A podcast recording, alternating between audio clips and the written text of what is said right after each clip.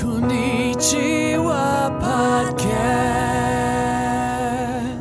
Hello, everyone, and welcome to the Konnichiwa podcast, the podcast where we talk about news and other topics in English and Japanese. この番組では最近の気になる出来事やニュースを英語と日本語でごちゃ混ぜに会話する番組です。日本人のゆりえです。こんにちは、まいです。 And I'm Dan. Does that sound good? こんにちは、まいです。 Sounds great. めっちゃいいよ。 Mechai.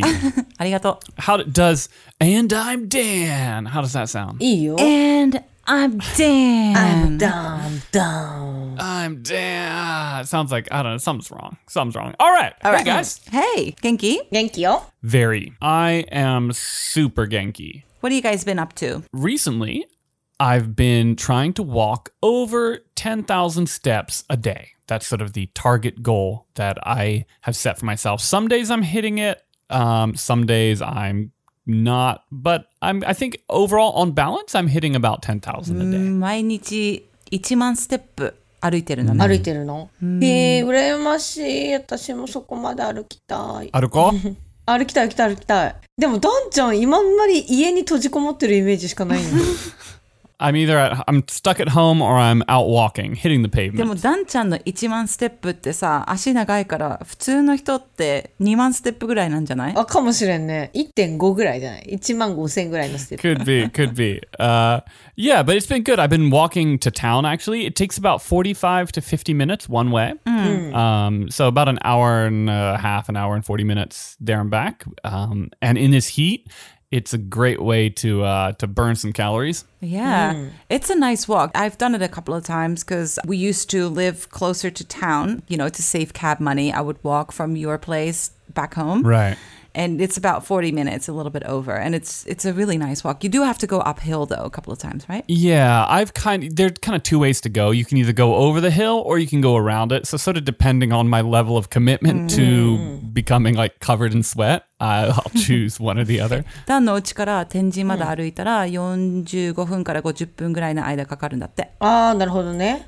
ほうほうほうほう結構歩くね。しかもさ、坂が多いやん、ダンちゃんのところ。そうそう。でもなんか段が言うには、あの、道によって坂があるのと坂がないのがあるんだって。ああ、なるほど。ああ、きついな Yeah, I actually walked into town yesterday and I put an extra shirt in my backpack, which was really uh, a lifesaver because when I, I got to town, I was pretty gross, but I was able to just go into the bathroom and do like a Clark Kent, except that Clark Kent doesn't do his thing in the bathroom. But anyway, change. I was able to change my shirt and, and it felt good. Hang on, did you just compare yourself to Superman? Well, the, the clothes changing part, yeah. Sure, Dan. Yeah. Sure. Sorry, I'm feeling pretty good. I'm p- feeling pretty confident, pretty good about myself recently, and all this exercise paying off. I was going to say the guy works out for a week and suddenly he is Superman. I mean, Yeah, yeah. It's good. It's good to. uh It's good to be self confident, right? That's uh, that's what we're going まあ for. ね、ダンちゃんが昨日天神に行った時に、えっと、バックパックに替えの T シャツを入れて、で、天神に着いた時も汗ダクダクになってたから、トイレでチェンジしたんだけど、クラーク・ケントってわかるでしょゆりえちゃん、スーパーうん、マン。わかるわかる。スーパーマンみたいに T シャツを変えたんだよ って。 Too much, かないや、いいんだよ、いいんだよ。 そダうよンねだからいいんだよ。うん。よかったね。ダン Oh, yokatta. That was much better than I was uh, that I was expecting. So I'm feeling I'm feeling even better about myself right now. ああ、ゆりえちゃん優しい。 Yasashii 見てみたい。着替え、何色から何色の T シャツに着替えたかちょっと気になるね。ね。 Um, I went from black to actually what wasn't a t-shirt, but a half-sleeve uh, collar shirt that had some small rose prints on it. If you, if you must know. ローズプリント。でも、シャツでしょこういうボタンがついてるやつでしょ So so so. so. If you wore a button down, you could have actually pulled off a Clark Kent. I should have gone the other way, right? Actually, now that I think about one Yes. button down in and then like ripped it open. well, you, you've got to do it in a phone booth though, and there aren't too many of those to be found. Isn't it like a back alley? Uh, oh, he does. At one point, I think he goes into the back alley. But the kind of I I think the the sort of s- the classic one is in a phone booth, if I'm not mistaken. Superman, but you can make it Super Dan, and あ、いい it's じゃん。スーパー。 Eh, it's basically the same thing. But I feel like me taking my shirt off in a back alley is just kind of you know that could get me in Yeah, trouble. don't do that. なんかスーパーダンって言ったらなんかちょっとクレープ屋さんみたい。 リッパーダンみたいな。ディッパーダン、私ね、ディッパーダン行ったことない。私もこの人生で3、4回ぐらいしかない。結構行ってるじ ゃん。 え、人生だよ。人生で4回だ よ。少ないよ。 So you've been there three or four times. It's good anytime you say anything to be like, in my life, I've only been there three or four times. That's still a decent amount of time to have gone to a crepe place.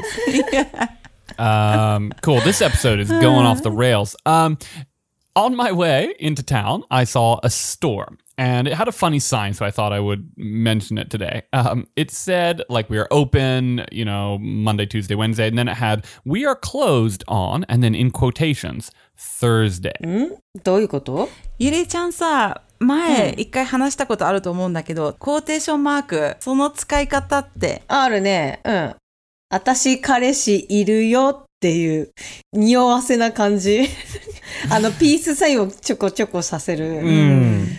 So this is a little bit of English that is actually quite difficult to explain, and I think it's quite difficult to maybe get as a as a non as a non English speaker, kind of what it means, because I've seen a lot of people sort of misuse it. Um, but the thing about putting quotes around something, it basically means like you don't mean you don't actually mean it kind of thing right so like when the sign says that we're closed uh we're closed on thursday it's kind of like well, what do you mean what, do- what you know there's some kind of hidden meaning in those quotations 一回教えてもらったね。でも多分、ネイティブスピーカーじゃない人には、ちょっと、わかんないかもね。うん、ダンが昨日天神に歩いてた時にお店の前を通ってそのお店のサインに「木曜日が定休日です」って書いてあったんだけど木曜日がコーテーションマークに入ってたんだって、それってゆりえちゃんだったらどんな意味だと思う、日本だと、木曜日がって強調してるサインだと思う。 OK なんか多分、私もなんか Mm. 使うけど、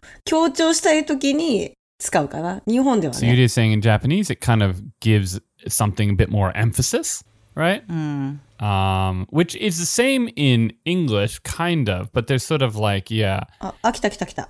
Unnecessary quotation mark, the most suspicious quotation marks ever ファイ used. アーボー you can trust. I just sent my and Yudia uh, an article that kind of li- just has a bunch of random unnecessary quotation marks. And これ面白いね。ナンバーシックスがいいね。 number six, oh yeah, ring bell for quotes meat service. Right? It's just it makes everything automatically funny. Actually, for me, like I just I can't help laughing. It's the church fan for me. Uh, That is so suspicious. yeah. Uh, Oh boy. あ、でもナンバーセブンのトイレもいいね。ナンバーワン、enjoy living your home。これね、リビングがコーテーションマークに入ってるから、本当はリビングって生きるっていう意味じゃん。コーテーションマークに間に入ってたら、生きてないって感じの言い方に似てるから、 So we're looking at an envelope, and the envelope is from a going to kill you って書いてるもんね。 Maybe I don't know. Th- There's an envelope, and all it says on it is "enjoy" in quotation marks living in your home. It sounds an awful lot like you won't be living. no living. Basically, is what- no living. なんか変な感じ。そう。でも確かに、説明するのが少し難しい気がする。 Yeah, so it's interesting because in English we use these quotes. In this case, kind of it kind of means there's like a secret meaning, or it almost means the opposite a little bit, right? Like I had fun. If fun is in quotation marks, it's like, well, you really didn't have fun, right? そう、逆に思われちゃう感じがする。ね。なんか2番目もやばいね。 なんか子供が連れて行かれる感じがする。 怪しいうね。ん、怪しい。 Mm, ayashine. Let's share this article on uh, on our Facebook or or Twitter, and um, so so listeners can see. But basically, it is a BuzzFeed article, and I'm, as much as I'm loath to share a BuzzFeed article, since we're since we're talking about it, uh, the second picture is a uh, a van, a white van that just says "church van" in quotation marks, which automatically kind of makes you not want to go near it. ちょっと危ない感じがしますね。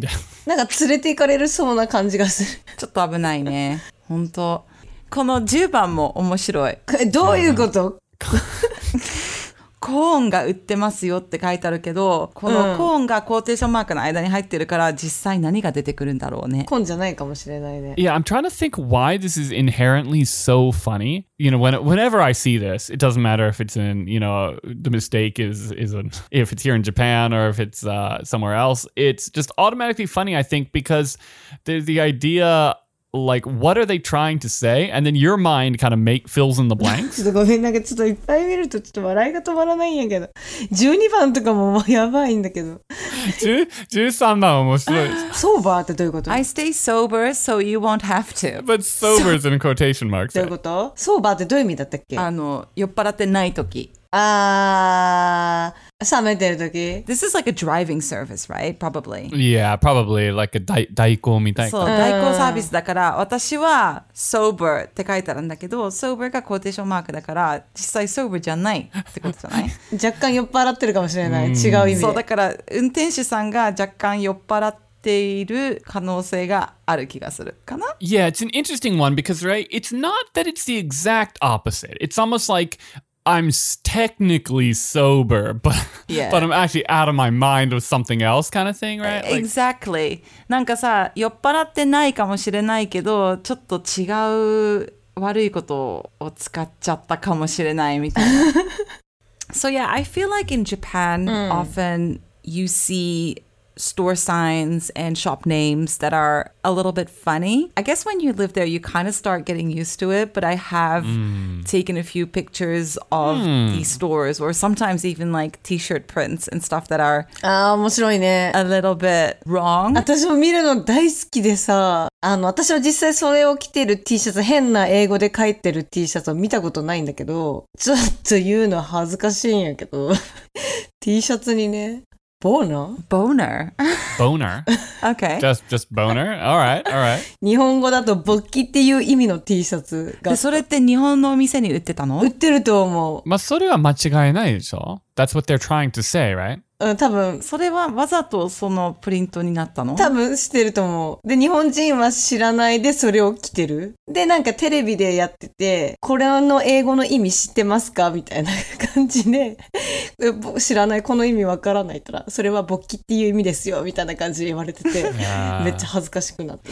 Yeah, so I guess like in this case, the people that made the t-shirt possibly knew um, what was printed on a t-shirt, but the people that Right. bought it had no idea, Mm-hmm. right? Yeah, I think that's a common thing where obviously people are mm, whoever's making the t-shirt probably is trying to kind of get away with something or have like it must be boring to come up with a bunch of random like words and sometimes people just get a bit carried away.